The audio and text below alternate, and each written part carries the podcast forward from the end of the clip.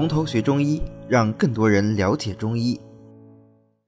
好，我们再下来呢，介绍一味很美丽的药——木瓜。啊，这首诗大家非常熟悉吧？女孩子也不好说啊，你们这个年纪女孩子可能不熟，也有可能。投我以木瓜，报之以琼琚，非报也，永以为好也。投我以木桃，报之以琼瑶，非报也，永以为好也。投我以木米，报之以琼酒，非报也，永以为好也。这首诗非常有名，我们这个年纪的人尤其熟悉。为啥呢？因为有个琼瑶阿姨。对吧？现在已经是琼瑶奶奶了，是吧？好，呃，那所以我们当时呢，就有很多女孩就说：“你看，你们不要老说我们看言情小说显得没文化，可有文化了。琼瑶阿姨这首诗就从《诗经》里来的，怎么着怎么着。”好，就看着。啊，我当时看我就不懂啊。你说吧，投我以木瓜，投我以木桃，投我以木栗。还得投，对吧？我把我用瓜来砸你，你还你就用玉来砸我，这个太夸张了，对吧？那怎么能这样呢？对吧？啊，但是实际上当然还有一个更有名叫投桃报李，对吧？你用桃砸我，我用李子砸你，对吧？这个这个我觉得比较合适，是吧？就价格比较平等。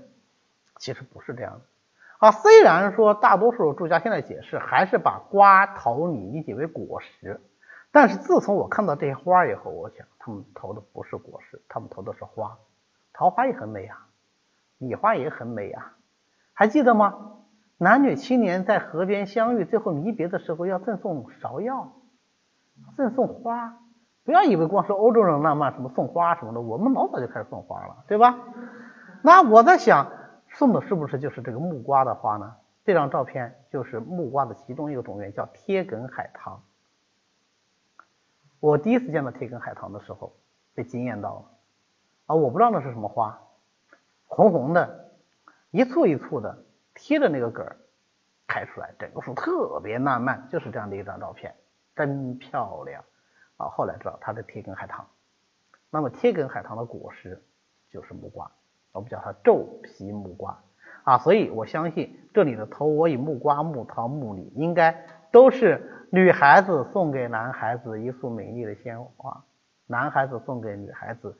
一个预制的信物，我们约定啊，明年再来相会。人家说为什么不明天呢？呃，那也可能明天吧，对吧？啊，我们古人有很多节日是专门给年轻男女用来相会的，类似于现在的相亲大会啊，类似类似。那我们前面呃讲这个芍药的时候，那就很明显是发生在特地场景，不要以为他们浪漫到了一天就是一年四季可以随意相会，那还是没有的啊。虽然说春秋战国风气还是比较开放，但还是，比方说像这个上巳节，三月三，在河边相会，男女青年在那时候可以相会，可以私定终身，对吧？然后呢，来年再相会嘛。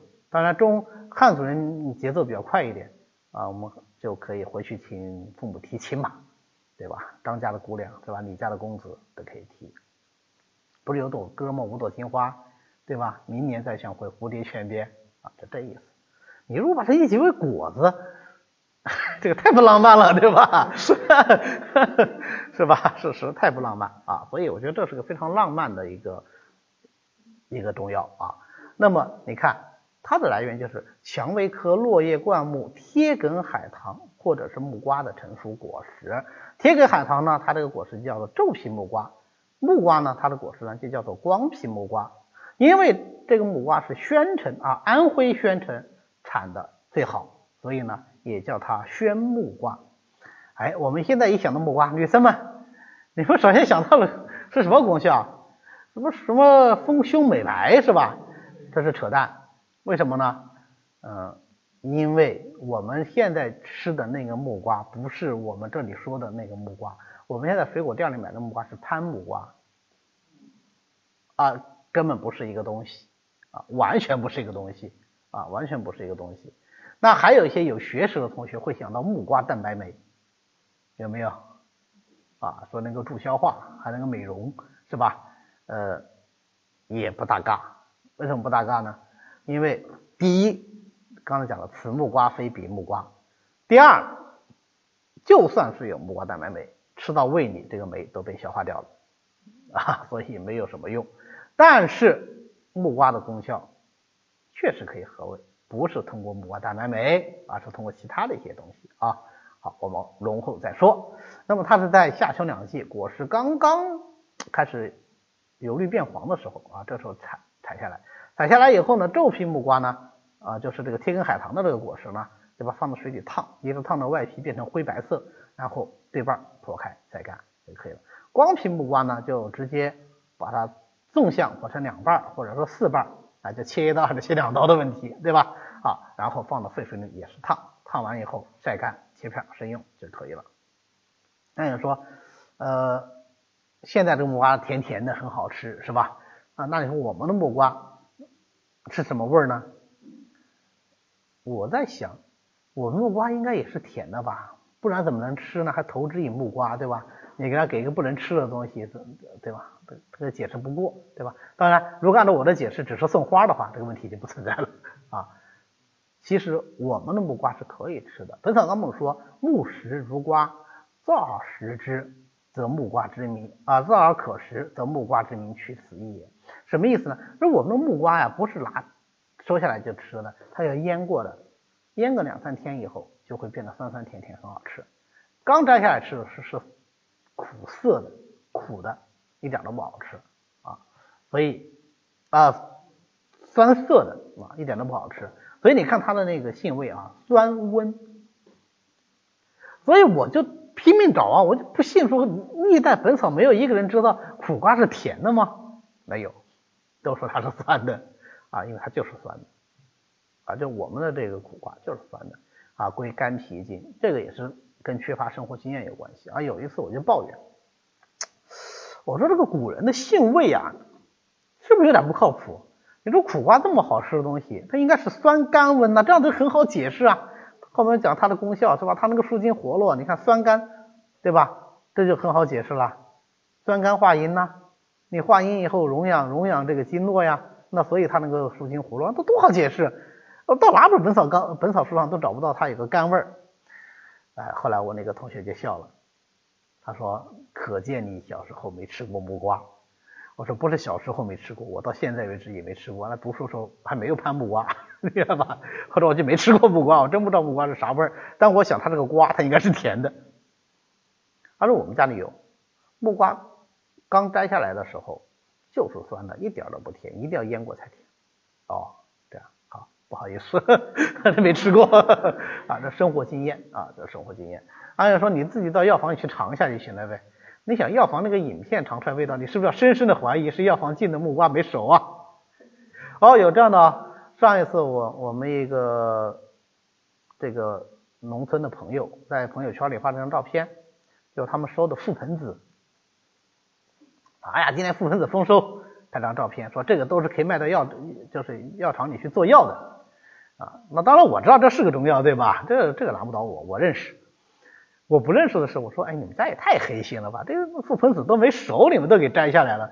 你看我们那水果店里卖的覆盆子是吧？多水泥是吧？吃起来多好吃。呃，我心里那么想，没好意思问。啊，后来我实在憋不住了，我就去查。我这人还有个好习惯，不懂会去问，会去查。一查书上说，半熟时摘下，那就不能等全熟，就得等半熟之后摘下。好，所以这有些东西你得自己去了解啊。好，木瓜酸温归肝脾经，酸温归脾，同时木瓜呢又非常的香啊，非常香，其气芬芳。你记得香就能够化湿，还记得吗？啊，所以它能够化湿，又入脾脾胃，所以呢它能够化湿和胃，所以它能够治消化不良。是因为它化湿，所以能治消化不良，不是因为它有木瓜蛋白酶，所以治消化不良。搞清楚这个原因了啊！啊，说，你这是一个中医一个西医嘛？西医我也查过，木瓜之所以能够治消化不良，主要是三铁类成分，而不是酶这一类的成分啊，所以呃不可以望文生义啊。那个什么吃了木瓜能够助消化，什么木瓜蛋白酶那个纯属是商家的炒作啊。那么它又能够入肝经，所以呢，哎，清肝经之湿，那么肝合经，所以能够舒筋。能够舒筋活络。那它这个舒筋活络就不是治痹痛为主了，是治什么为主啊？啊，是治经脉拘挛、吐泻转经为主。痹痛能不能治？能治，但是治痹痛的药多了去了。我们前面讲的什么秦椒啦、防己啦，对吧？那是治热痹的，还有还有治寒痹的，什么独活啦、羌活啦，后面讲的什么寄生啦、五加皮啦、威宁仙呐，是吧？这么多，我们不用木瓜，用木瓜最重要什么？它是吐泻转筋效果特别好。为什么？因为这个是湿邪困阻于脾胃，脾主肉，所以它转筋啊。那么配上薏米仁、残沙、黄连、吴茱萸，就能够治霍乱转经。我们整本书里面治吐泻转经的药只有这一味药啊，就是木瓜，应该是只有这一味药啊。那么当然它也能够治痹痛，毕竟是祛风湿的嘛，对吧？也能够治痹痛、舒筋活络。那么配上呃活血的药啊，乳香啊、没药啊、生地啊，就能够治疗筋急项降、不可转侧啊。筋降不可转侧什么意思？就脖子僵住了，动不了。那我们现在像什么颈椎病这一类的病啊，那配上吴茱萸啊、槟榔啊，能够治疗脚气冲心啊，甚至是冲心烦闷。那吴茱萸、槟榔呢，它是呃一个人去极致，一个人什么？能够软肝行气散寒啊。我们讲吴茱萸的时候再详细的说啊。最后。啊，不要不要总结，在总结之前还有很重要的，它治疗这个风湿痹痛、经脉拘挛呐，效果非常的好，这个必须得说一下，尤其是两足无力这样的疾病，效果非常的好，而且特别好玩的是，古人有个传说，我查了一下，好像是从这个《本草经集注》里面传出来的，我记不清了。什么传说呢？就是木瓜这个药太神了，神到什么程度呢？神到你不需要吃木瓜，你只需要看木瓜就可以了。你甚至连木瓜都不用看，你只要写“木瓜”两个字贴在嘴上都可以有效。啊，强烈的心理暗示作用啊，就有这么个传说。啊，传说是有一个人两得了病，得了病两个脚不能认地，就是不能走路啊，不能走路就很辛苦啊。啊，可能没到完全不能走，就是那我们俗称的瘸子吧。然后呢，有次坐船，坐船的他就船上本来就晃得很厉害，脚又不太好，就很辛苦。然后看到旁边有几个袋子，就就就靠在那个袋子上歇一下。结果坐了半天船，等船靠岸了，下船的时候发觉，哎，我能走路了，脚好了。然后一问，说那个袋子里装的什么这么神奇？然后那个船家说，里面装的木瓜，神奇吧？就这么神奇。还有更神奇的啊。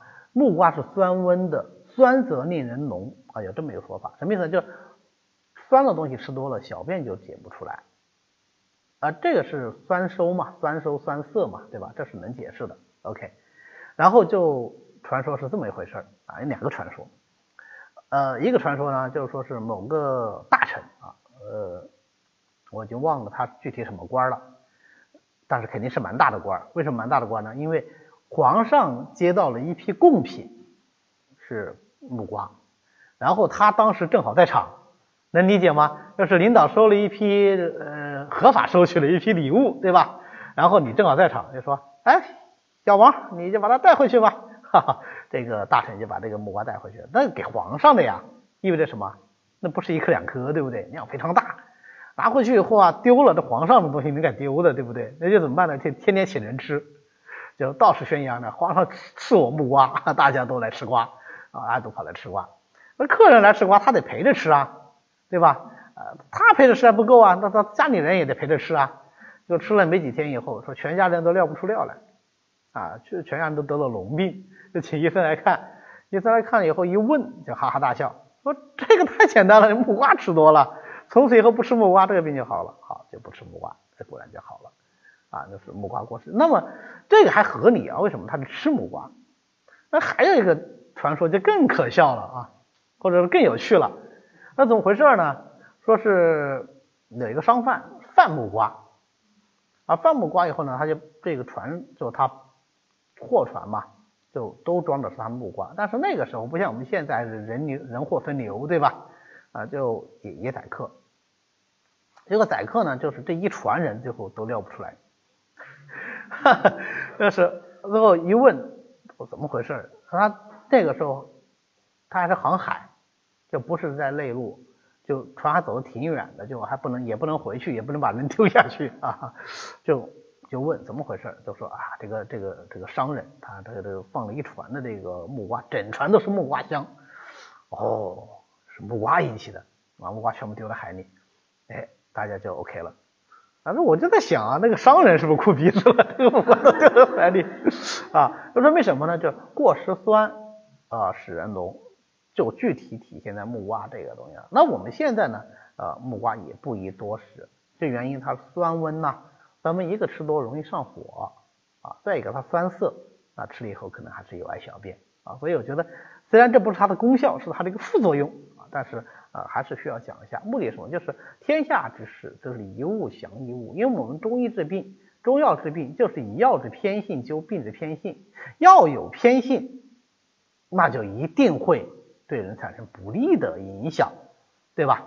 哪怕是像木瓜这么温和、这么香的东西，也会有不利的影响。就是就这个故事，我们了解到这一点就可以了啊！不要回去真的说是啊，闻到木瓜香味就要尿尿不出来。这个我我觉得至少就我们现在的临床经验看还不至于。但是多食木瓜那是有可能啊，这个是要注意。好，最后总结一下啊，木瓜的功效就是舒筋活络、化湿和胃啊。这个也很容易记啊。好的，今天呢我们就讲到这里。为了方便大家和其他喜欢中医的朋友一起来学习和讨论中医知识，我们呢建了一个微信群，欢迎大家扫描下方的二维码，添加我们的管理员的微信，然后发送“从头学中医”，他就会拉大家入群的。那么我们下次再见。